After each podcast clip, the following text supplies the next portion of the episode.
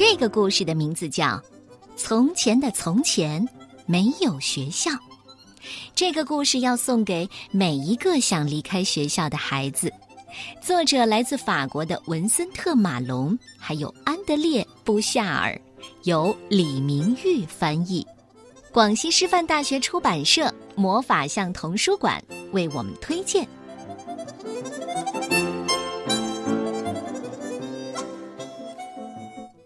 从前的从前啊，没有学校，也没有手工课。父亲节的时候，我们会做各种稀奇古怪的东西。虽然现在还是一样。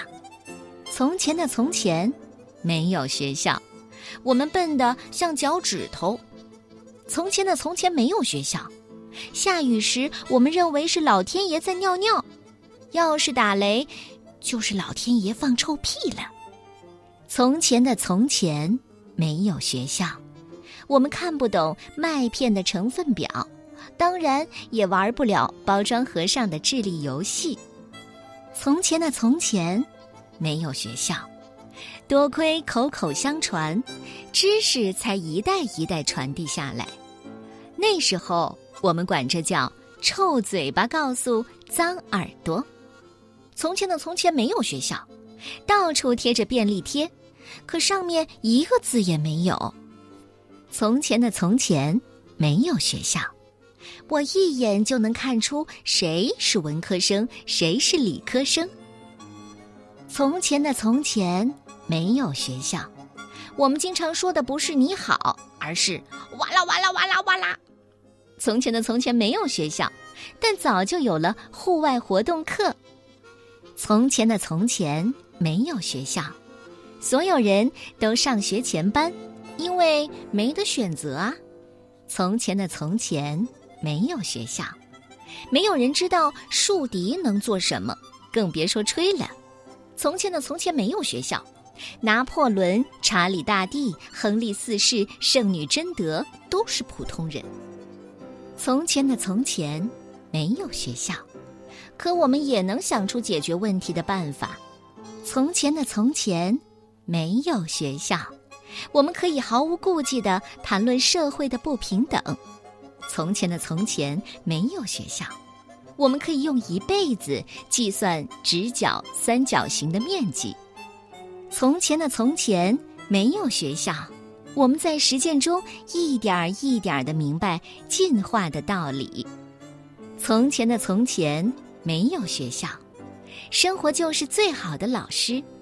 从前的从前没有学校，青蛙才不会一声不吭的让人解剖。从前的从前没有学校，我们并不知道自己追的是猛犸象、犀牛、恐龙、瓢虫，或者是人类。从前的从前没有学校，拉杆书包的发明者最后穷死了。从前的从前没有学校，每个人最好都能学会躲避危险。从前的从前没有学校，我们不说课间休息时要注意安全，而是随时小心被揍。从前的从前没有学校，我们根本不在乎狐狸到底骗了乌鸦什么。从前的从前没有学校，可是没几个人敢去上兔子老师的课，因为会被他捏死。